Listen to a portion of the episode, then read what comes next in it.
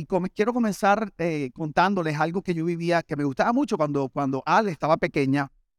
Se me fue Ale. Cuando Ale estaba chiquitita, yo la dormía todas las noches y le contaba historias. Ale le encantaban las historias de su papá. Y mm, yo recuerdo que, que yo le inventaba una historia todas las noches. Todas las noches le contaba una historia. Y yo me inventé una historia de unas muchachitas que yo le llamaba las, las, las Power Girls. ¿Te acuerdas, Ale? Y entonces, el problema es que Ale es muy inteligente y entonces cada vez quería más. Entonces yo me acuerdo que comencé con tres Power Girls. Entonces las Power Girls, me acuerdo que vivían en un pueblo que se llamaba Rainbow City. Y entonces yo me inventé la ciudad y le inventé un himno. Eh, eh, I love Rainbow City, City of Peace and Love. Me acuerdo, yo le tenía himno y nos parábamos y cantaba el himno en la noche de Rainbow City. Y resulta que en los Estados Unidos hay una ciudad que se llama Rainbow City. Y una vez llegó, papi, mira, la encontré. Aquí viven las Power Girls. Entonces, la primera noche, me acuerdo que le inventé Girl, que era la que se podía hacer invisible. Eh, estaba Flexi Girl, que era súper flexible. Y siempre le metía Prayer Girl. Tú sabes, que era la que al final siempre solucionaba todo con oración. Entonces, ah, papi, tiene que ir a Prayer Girl. Te llegaba la noche siguiente y me decía otra. Entonces, me metía otra Power Girl diferente. Water Girl, no, no, la que comandaba después, eh, me acuerdo, Animal Girl, y entonces el problema es que usted sabe que yo no tengo muy buena memoria. Llego por 15 Power Girls y yo no me acordaba cuál era. Yo ya las apuntaba en mi teléfono, Invisible. Entonces ella me decía, papi, eh, cuéntame el que me echaste el martes pasado. ¿Cuál? Yo me lo inventaba toda la noche, yo no sabía ni cuál era cuál. Entonces era una cosa tremenda porque todas las noches me tocaba añadir una nueva superhéroe. Y todas las noches ella quería otra historia. O sea, yo terminaba la historia y me decía, otra, otra, otra, el himno, el himno. Ya, yo no me acordaba del himno tú sabes. Y era tremendo porque cada vez, cada noche quería más historias más largas y con más personajes. Entonces, era insaciable. O sea, insaciable. Eh, le encantaban las historias de su papá. Todavía le gustan, ya no tanto, pero todavía le gustan. Este, y saben que mientras estaba preparando esto y, recordando este, este, um, esto que yo vivía, esta experiencia que vivía con Ale, empecé a, a darme cuenta cómo la proliferación de dispositivos digitales todos los teléfonos, los iPads, los tablets, sumado a las redes sociales, los servicios de streaming, YouTube, Hulu, HBO, eh, Disney Plus, eh, eh, Instagram, TikTok, ha creado una situación que los seres humanos jamás habíamos experimentado en la historia de la humanidad. Y es que ahora permanentemente estamos escuchando historias todo el día estamos siendo expuestos a historias. Todo el día, puse todo el día, todos los días, en todo lugar. Los oídos de nuestro corazón y nuestros oídos permanentemente, así es, están escuchando historias que otros están contando. Yo puse aquí noticias, memes, memes, videos, chismes, series, películas, TikToks, posts, reels, etcétera, etcétera, etcétera. Y así como Ale era insaciable, se ha generado una humanidad que es insaciable en su consumo de historias. Es como si todo el tiempo tenemos que estar consumiendo historias. Y les voy a decir algo. Yo empecé a caer en ese cuento y empecé a hacer algo que yo he hablado contra eso y me empecé a dar cuenta que manejando estaba todo el tiempo viendo el teléfono. Y cuando veía a alguien manejando al lado mío, viendo el teléfono, me daba rabia porque ponía en peligro mi vida. Y resulta que yo venía viendo el teléfono. Y Daniel José, yo le dije, papi, tú me vas a cuidar. Príncipe, tú me vas a cuidar. Y Dani en eso, olvídate, el tipo se puso el sombrero y dijo, yo soy el policía de esta vaina. Papi, tal cosa, papi, ten cuidado. Yo viajando en otro lugar me mandaba un mensaje. Sé que estás viajando, no mires el teléfono. Papi, be safe. Papi, tal cosa. ¿Y cómo me ha costado? Apagar el teléfono, porque yo soy tan desesperado y tan ansioso, yo me paraba un semáforo, sacaba el teléfono, me paraba y sacaba el Entonces, entre las, mi hijo cuidándome como un alguacil y Gaico subiéndome la póliza de seguro, porque cada vez que tú prendes el teléfono manejando, ahora los, la aseguradora te manda un mensaje y te dice, eh, nunca es tarde para comenzar un nuevo streak de manejar sin ver el teléfono Hoy puede ser tu primer día que tú manejes sin ver el teléfono.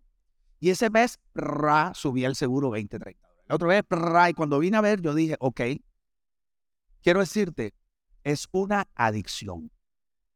Nuestro corazón, nuestros oídos están adictos a estar escuchando historias permanentemente, chismes, la cosa, el asunto.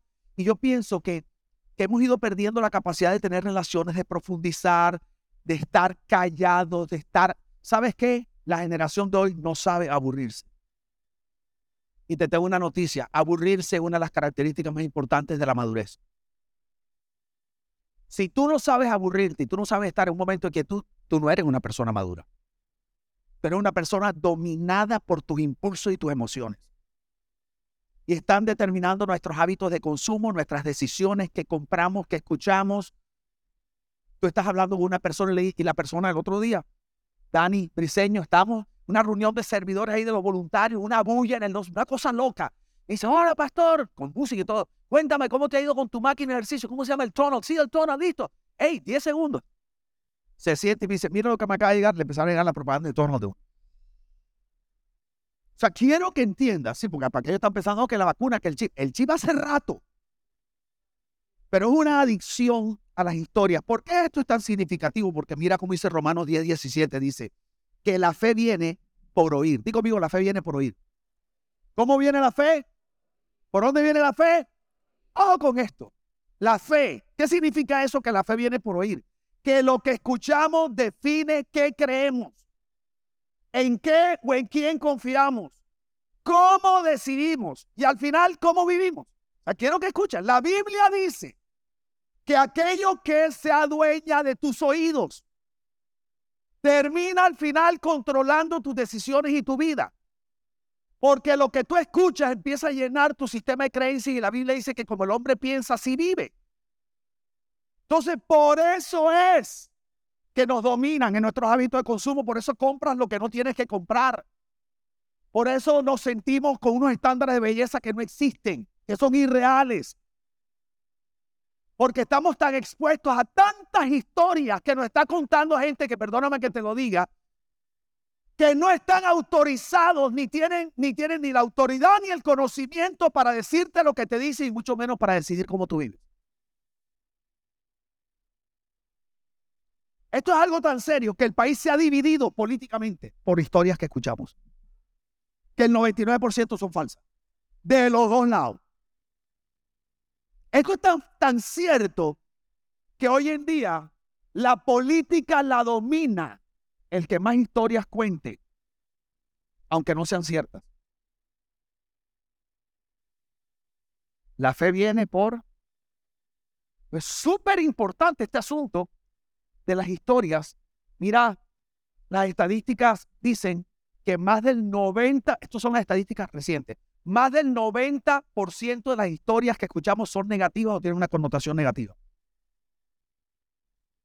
Esta semana nos enteramos de la noticia triste de Twitch Boss, DJ Twitch. Era el DJ de Ellen DeGeneres, un hombre, hey, ¿para qué? Yo no lo conocía personalmente, pero tú ves a la persona y tú dices, este man es especial. Tú jamás pensarías que ese hombre se iba a pegar un tiro. Jamás. Cuatro o cinco días antes puso un video celebrando su noveno aniversario con su esposa preciosa. Los tipos bailando, el tipo alegre, se desapareció, se fue un hotel y se metió un tiro. Oye esto, no lo conozco. Nunca le he dado la mano. Jamás lo he visto en persona. Pero escuché la historia y pasé triste todo el día. Porque la fe, si ves tus decisiones, tus emociones, tu estado de ánimo, está determinado por lo que escuchas. Una investigación que realizó la Universidad de Southampton con más de 2.000 individuos encontró que las malas noticias producen efectos emocionales negativos y ansiedad. Entonces nos sorprendemos porque andamos en un mundo con gente llena de ansiedad. Y quiero decirte algo, la tristeza, la ansiedad y el negativismo no son los mejores consejeros para tomar decisiones. Tenemos una humanidad tomando las decisiones más trascendentales en su vida en medio de unos procesos de ansiedad y depresión terribles. Entonces, para salir de eso, buscan con quién casarse. Y la ansiedad no es un buen juez para definir con quién te vas a casar. ni para mudarte, ni para irte a una iglesia, ni para mudarte de país. La gente está tomando hoy las decisiones más importantes de su vida empujados por lo que oyen y por la ansiedad que producen las malas noticias. Ese mismo estudio encontró que las buenas noticias, digo amigo, buenas noticias, digo buenas noticias, conducen a un sentimiento mayor de motivación y esperanza. O sea, en pocas palabras, nuestro corazón necesita escuchar buenas noticias. Y conmigo, mi corazón necesita escuchar buenas noticias. ¿Qué necesita escuchar tu corazón? Bueno, porque la fe viene por él. Ojo, tienes que aprender a escoger las historias que escuchas. Porque es que antes tú no tenías que escucharlas, porque esas historias no iban contigo. Pero ahora es, hay que tener una disciplina para decir, no las voy a escuchar. Al final tú tienes la autoridad. Pero como es una adicción, como el azúcar, como la cocaína, es una adicción. Tienes que entenderlo. Produce los mismos efectos neuronales que toda adicción. Está comprobado científicamente. Eh, libera dopamina, endorfina y te da un high bacano. Y en medio de un mundo tan ansioso, porque te mete en una ansiedad para sacarte te dan más historia. Entonces es como nos hemos, todos estamos como OCD. ¿Ves? Porque el OCD, el Obsessive Compulsive Disorder, son compulsiones que tú haces como el bolígrafo, tiki, tiki, tiki, tiki. Cositas esas que tú haces repetidas veces para poder lidiar con la ansiedad que viene como fruto del temor. Todos los días nos está metiendo temor. Entonces, todos los días nos produce ansiedad y todos los días nos producen compulsión. Lo que pasa es que para algunas personas compulsión es diferente. Para otros compulsión es compra, compra, come, come, el teléfono, el asunto. Entonces llega un momento que como una adicción no puede decirle que no a las historias.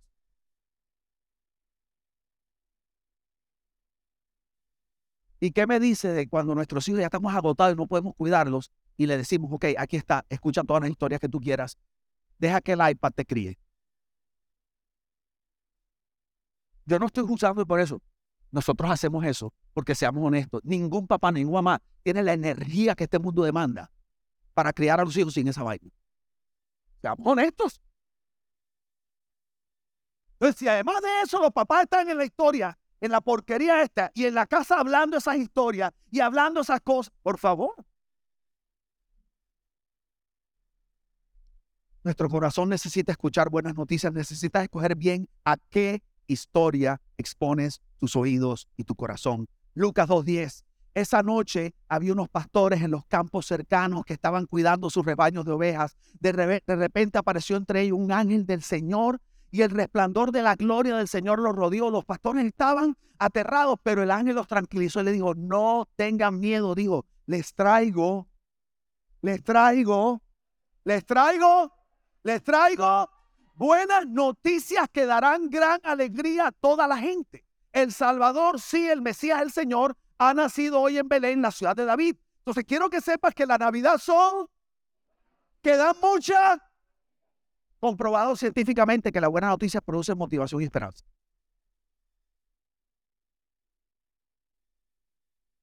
La historia de la Navidad tiene que ver con unas buenas noticias que producen gran alegría. Digo conmigo alegría. Digo conmigo gozo. A veces nosotros sobre espiritualizamos. La realidad es que la palabra es alegría, pero hay personas que son un poquito más religiosas o se creen más espirituales y dicen, no es alegría, pastor, es gozo. En la Biblia, alegría y gozo es exactamente la misma cosa como bailar y danzar pero sentimos que al decir danzar somos más espirituales. No, él cambió mi lamento en danza. No, la original dice que cambió mi lamento en baile y eso bailaba. La Biblia muestra que eso bailaba. Y cuando la Biblia dice que el ángel dijo, eh, son noticias, buenas noticias que va a producir alegría, gozo. Y usamos esta palabra gozo así bien religiosa para no sentir gozo como excusa de que no tenemos gozo. No, pastor, es que no es alegría, porque la alegría es algo superficial. Es un gozo profundo. Le digo, sí, pero es tan profundo que tu cara no se la ha pillado todavía, brother. O sea, hey. O sea, avísale a tu cara que ya eres salvo. Recuérdale, recuérdale.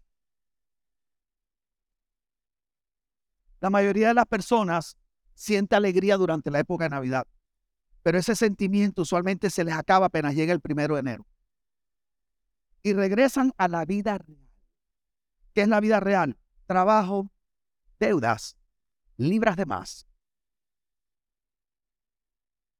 Ay, ¿con qué vamos a comprar los regalos? ¿Y cómo lo voy a decir a mi hijo que no le puedo comprar el Ferrari que quiere? No importa, mi amor, la Mastercard.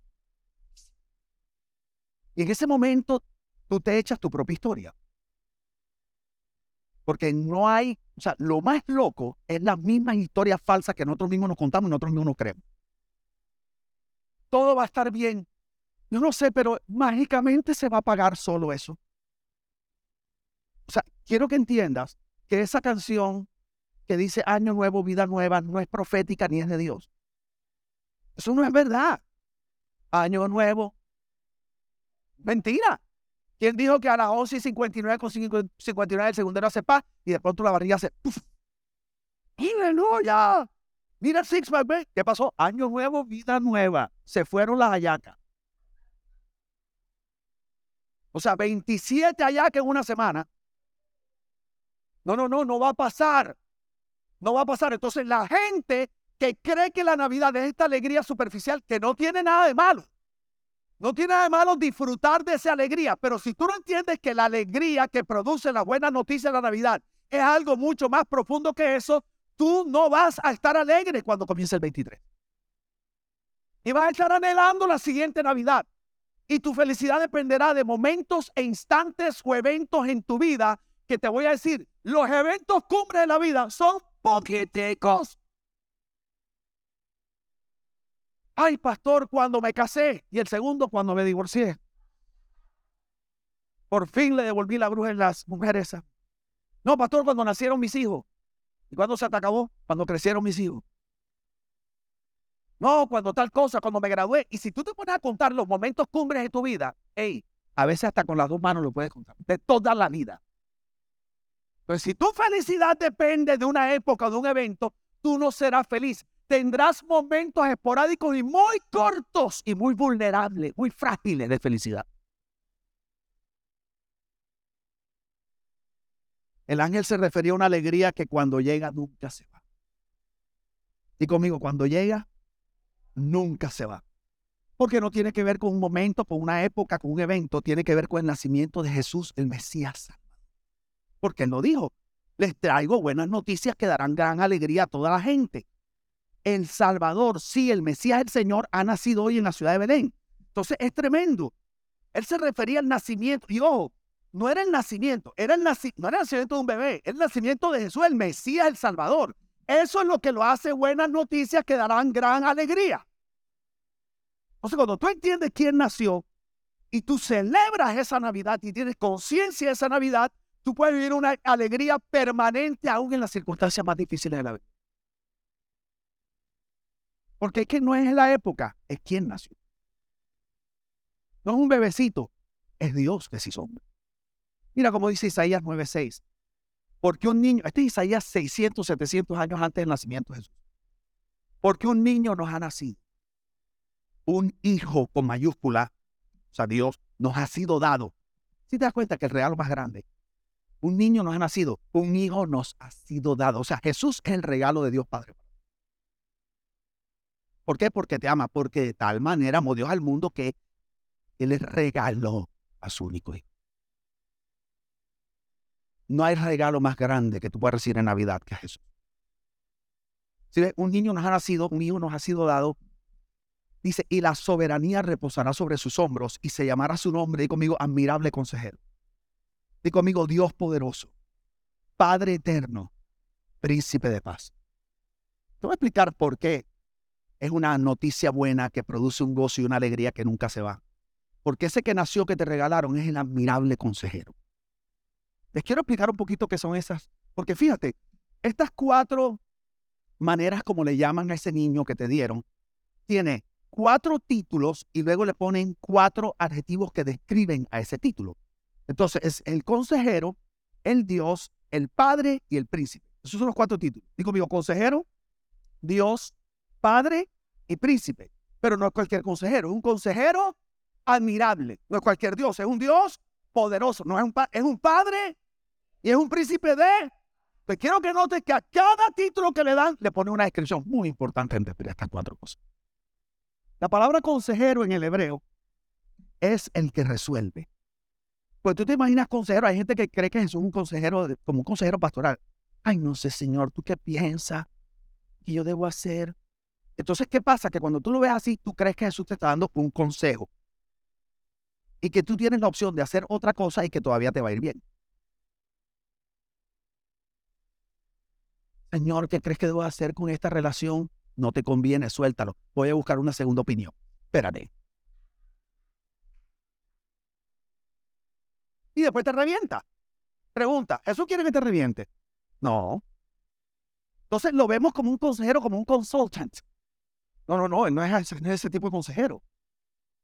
Consejero en la Biblia original significa el que resuelve y la palabra admirable significa milagrosamente. O sea, lo que está diciendo Isaías y lo que está diciendo el ángel, les tengo una buena noticia. Nació alguien que Dios les está regalando a ustedes. Y ese que nació es el que resuelve milagrosamente. Está diciendo, yo no sé en qué rollo tú estás metido. A lo mejor tú piensas que lo que tú estás viviendo no hay manera de resolverla. Humanamente tal vez no la hay. Pero tu regalo de Navidad es alguien que resuelve milagrosamente. Por eso cuando el médico dice que no, él dice que sí. Cuando el médico dice que sí, él dice que no. La única manera de que Dios se ponga de acuerdo con un médico es que se haga la voluntad de Dios. Pero jamás la voluntad del hombre irá por encima de la de Dios. Y jamás las limitaciones del hombre limitarán el poder de Dios. Entonces, mira qué tremendo. Yo puse aquí, Mateo 8:27 dice, los discípulos preguntaban asombrados, ¿quién será este hombre que hasta el viento y las olas le obedecen? ¿Quién será este hombre que hasta los vientos y las olas le obedecen? Y conmigo, milagrosamente. Quiero darte un consejo en este, esta tarde. No esperes a que Jesús sea tu última opción para poder disfrutar de la manera milagrosa como Él resuelve. ¿Por qué te vas a dar cabezazo? ¿Y por qué vas a agotar todas las opciones? ¿Por qué te vas a hacer daño a ti y a los que tú amas que muchas veces queremos salirnos con la nuestra y la verdad es que hay muchas veces que la voluntad de Dios no es lo que nosotros queremos. Muchas veces el camino que Dios quiere para nosotros no es igual al camino nuestro. Nosotros siempre queremos el camino más recto, el camino más corto, el camino más fácil. Y Dios a veces no escoge el camino más corto, el más recto y el más fácil. ¿Por qué? Porque en el proceso de Dios bendecirte también te está formando. Entonces tú estás pensando en la bendición de este mes, Dios está pensando en una vida de bendición. Son cosas diferentes. Tú estás pensando cómo salgo de mi soledad y Dios está pensando cómo darte una familia bendecida. Dice, ¿cómo salgo de mi soledad? Te empatas con el primero la primera. Entonces, muchas veces la persona que tú escogerías, tal vez no es la que Dios escogería, o de pronto sí es, pero no es el momento de escogerla todavía. Entonces, no nos gusta, porque nosotros queremos hacer lo que queremos. En esta iglesia nosotros no estamos, nosotros aquí nunca andamos diciendo, no hagas esto, no hagas lo otro. Pero, si te decimos, que aprendas siempre a consultar primero al que resuelve sobrenaturalmente. Te vas a ahorrar tiempo, te vas a ahorrar dolor, te vas a ahorrar malas consecuencias. Y ojo, y si no te pasa, y consultaste de último y te diste tus tres cabezazos, hey, Dios todavía te ama, nosotros te amamos. Mira, tarde o temprano vas a caer ahí donde es, con tres chichones. Pero vamos claro. Dile al lado, Dios te ama con chichones y todo. Él es el consejero admirable. Pregunta, ¿cuántos les da como esperanza saber que caminamos con uno que puede resolver sobrenaturalmente? No solamente es el consejero admirable, dice que es el Dios poderoso. Esto es muy importante porque la palabra Dios ahí es divinidad. O sea, el que nació no es un profeta, no es un líder espiritual, que lo era. Pero eso no era lo que realmente él era. Él era Dios. Por eso el Mesías, Dios hecho hombre, en Juan capítulo 1, 14, dice, el, el, verbo Jesús se hizo carne, o sea, nació como un ser humano y vivió en medio nuestro. Entonces, es muy importante que tú sepas que el niño que Dios te está dando es Dios mismo. Por eso la Biblia dice que nosotros habita la plenitud de la divinidad. Y luego le da un apelativo, dice, Dios poderoso. Poderoso significa guerrero, campeón, poderoso gigante. O sea, cuando tú caminas con Jesús, Tú caminas con el Todopoderoso. No existe nada demasiado grande o demasiado difícil para Dios. Lucas 18, 27. Él contestó, dijo Jesús, lo que es imposible para los seres humanos es posible para Dios. ¿Sí ves? No es posible para el profeta. No importa cuántos profetas tú conozcas en esta tierra. Hay profetas espectaculares. Yo tengo profetas amigos. Tengo pastores amigos, tengo mi pastor, pero yo no digo, mi pastor Glenn, yo digo, lo que es imposible para el hombre es posible para mi pastor Glenn. Yo no digo, lo que es imposible para Dios es posible para Santo Tomás o para San Antonio, que yo me llamo José Víctor Antonio por San Antonio. No, no, lo que es imposible para los hombres es posible para, si ves, y Él es Dios poderoso. Entonces, ¿cómo ves tú a Jesús? ¿Lo ves como ese bebé lindo, ahí tan romántico? Míralo el burrito y la vaca le hacía y lo adoraba.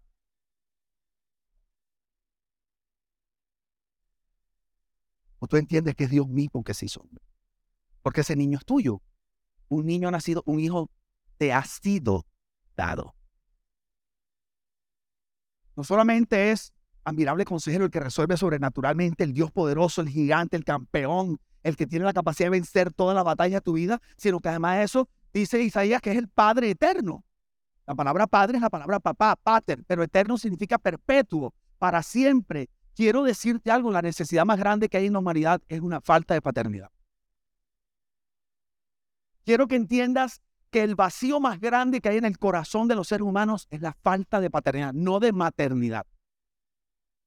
Y cuando tú trabajas años, como llevamos mi esposa y yo en consejería pastoral, te das cuenta que el 99.9% de los rollos de la gente al final siempre llevan a la falta de papá. Porque la estrategia más grande que el enemigo ha desarrollado es robarse a los padres de la vida de los hijos. Y la gran mayoría de la gente que llega a los pies de Jesús llega con un vacío paterno. Por eso es tan peligroso cuando el pastor de esa iglesia se autodenomina papá. No, yo soy el padre de la casa. No, la Biblia dice que no le llames padre a nadie que no sea Dios. No significa que no haya paternidad espiritual, porque Pablo decía a Timoteo, mi verdadero hijo en la fe. Pero una cosa es ser papá, porque tiene una relación paterna de verdad con alguien, aunque no sea biológica. Y otra cosa es pensar que porque tú eres el pastor de una iglesia, tú eres el papá de todo el mundo. Eso es peligrosísimo, porque la mayoría de la gente llega con un vacío paterno. Entonces, cuando yo empiezo a hablar o el pastor empieza a ser usado por Dios, la persona dice, wow, qué tremendo, Dios me está bendiciendo a través de este pastor. Y en el momento que ese pastor dice, yo soy tu padre, el papá de la casa, el corazón de esa persona dice, esto es lo que yo siempre he estado buscando. E inmediatamente se borran los límites saludables de la relación pastor-oveja. Porque la relación papá e hijo-hija es mucho más íntima que la relación pastor-oveja. Y de ahí vienen los abusos, la manipulación, todo eso viene de ahí.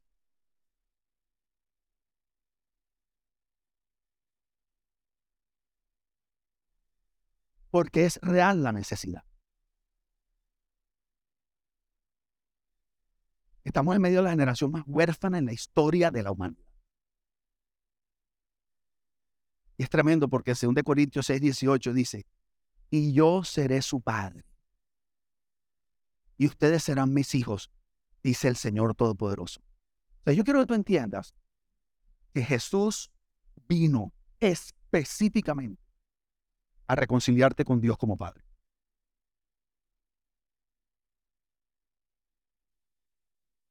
El ladrón solo viene para matar, hurtar y destruir, pero yo he venido para que tengan vida y para que tengan en abundancia. Él dice, yo vine a darte una vida, la vida soe del Espíritu, una vida que el mundo no te puede dar, que nadie te puede dar, una vida que viene de adentro, solo yo te la puedo dar, dice Jesús. Y esa vida abundante, la palabra perizo significa superior en calidad y en cantidad. Dices, pero ¿cuál es esa vida abundante? Bueno, si vas a alguna iglesia te va a decir que la vida abundante es tener mansiones, tener carros extraordinarios. Y yo pienso que esa es la manera más barata de ver la abundancia que Dios le da a sus hijos, porque hacemos de Dios un Santa Claus que está ahí para complacer los caprichos de sus hijos. Y volvemos a la gente materialista. Yo creo un Dios papá que quiere lo mejor para sus hijos, pero yo no creo que lo mejor es darte todos los caprichos de tu corazón. Jesús dijo cuál era la vida abundante en Juan capítulo 10, perdón, versículo, eh, capítulo 17, versículo 1 al 3. Jesús está orando al Padre y dice, Padre. está orando con él, hablando con él. Ha llegado la hora de que el Hijo del Hombre sea glorificado, papá, papá. Y versículo 3 dice, y esta es la vida eterna. O sea, esta es la vida abundante. Esta es, la voy a describir, voy a describir qué fue lo que yo vine a dar, que lo avisé en Juan 10, 10 cuando dije que había venido para darles esa vida. Esta es la vida eterna, que te conozcan. La verdadera vida abundante, la plenitud es conocer a Dios como papá.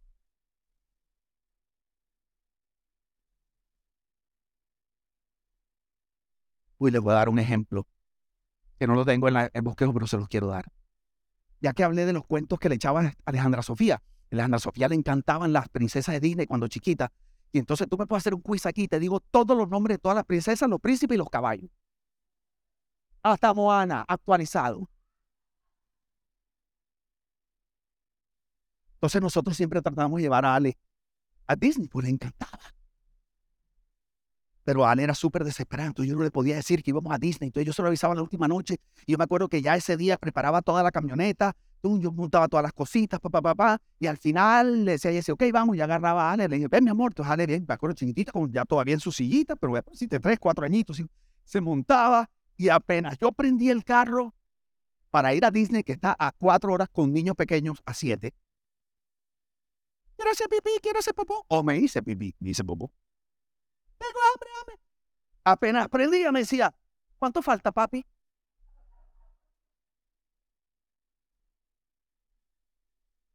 Y yo entendí de dónde Marcela Gándara sacó ese canto. Ha sido largo el viaje, pero al fin yo entendí. Yo decía, este, esta vaina va a ser larga. Y en ese momento, yo sé que la salvación no es por obras, es por gracia, pero yo creo que el man que inventó el DVD de los carros es salvo por obras. Porque yo bajaba el DVD aquí, ¡sha! y ponía play y comenzaba. Dora, Dora, Dora, Explorer.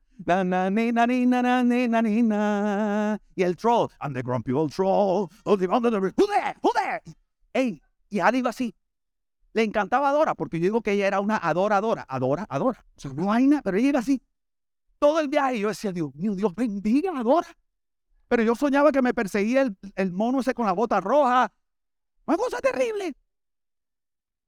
Entonces salíamos pero Ale quería ir a Disney, porque Ale como su papá súper desesperada. Ella detestaba la autopista, el expressway, el torpe lo detestaba, porque ella sentía que, que, se le hacía más largo, porque ella quería llegar a Disney, porque Disney estaban las princesas, porque Disney e, era el destino. Y conmigo, conmigo, el parque es el destino. Sí, ves, pero ella no le gustaba la autopista, porque la autopista realmente es solo el camino. Yo digo, la autopista es el camino.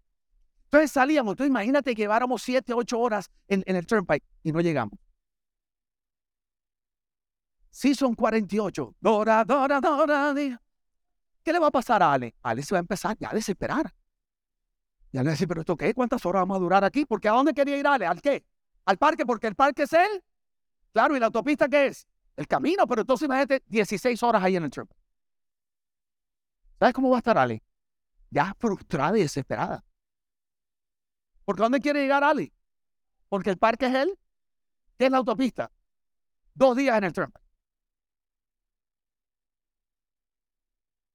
Ya le va a estar ni frustrada ni cansada, va a estar decepcionada. Eso es lo que ya le pudiera decir lo mejor. Papi, mejor, porque nunca vamos a. Porque cuando yo salí, yo salí porque creía que íbamos al, porque el parque es él, pero la autopista es él.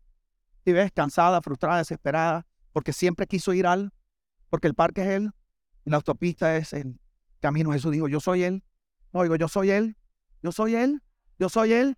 Camino, la verdad y la vida, nadie viene al Escúchame, por eso los creyentes están frustrados, desesperados, agotados, decepcionados, porque llevan toda su vida espiritual en el camino, pero nunca han conocido el destino. Te tengo una noticia. Jesús no vino para llevarte a Jesús, Jesús vino para llevarte al Padre.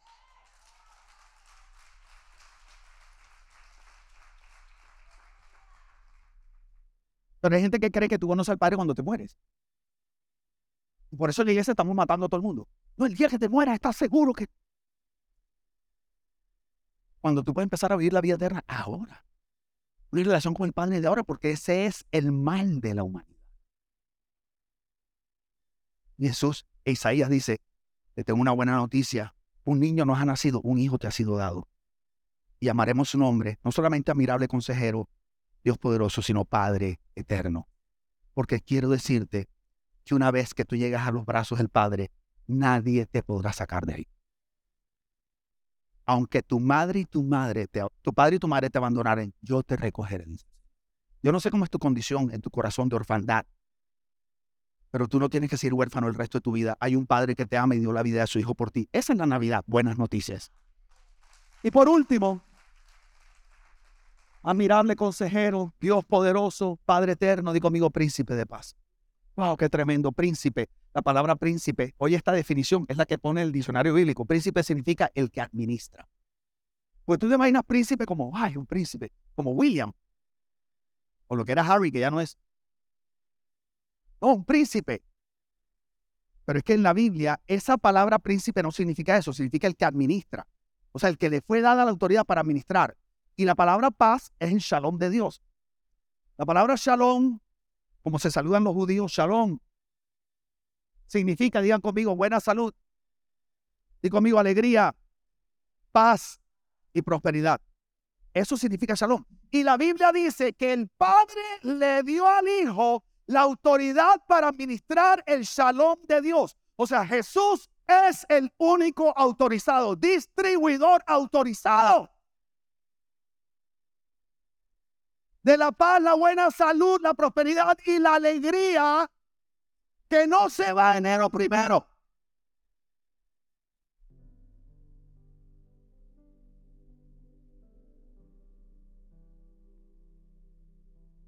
Dani me dijo, papi, quiero una camisa argentina. Y voy buscó, mira, 99 dólares, papi. This is so expensive. Y yo, yes, because that's no fake.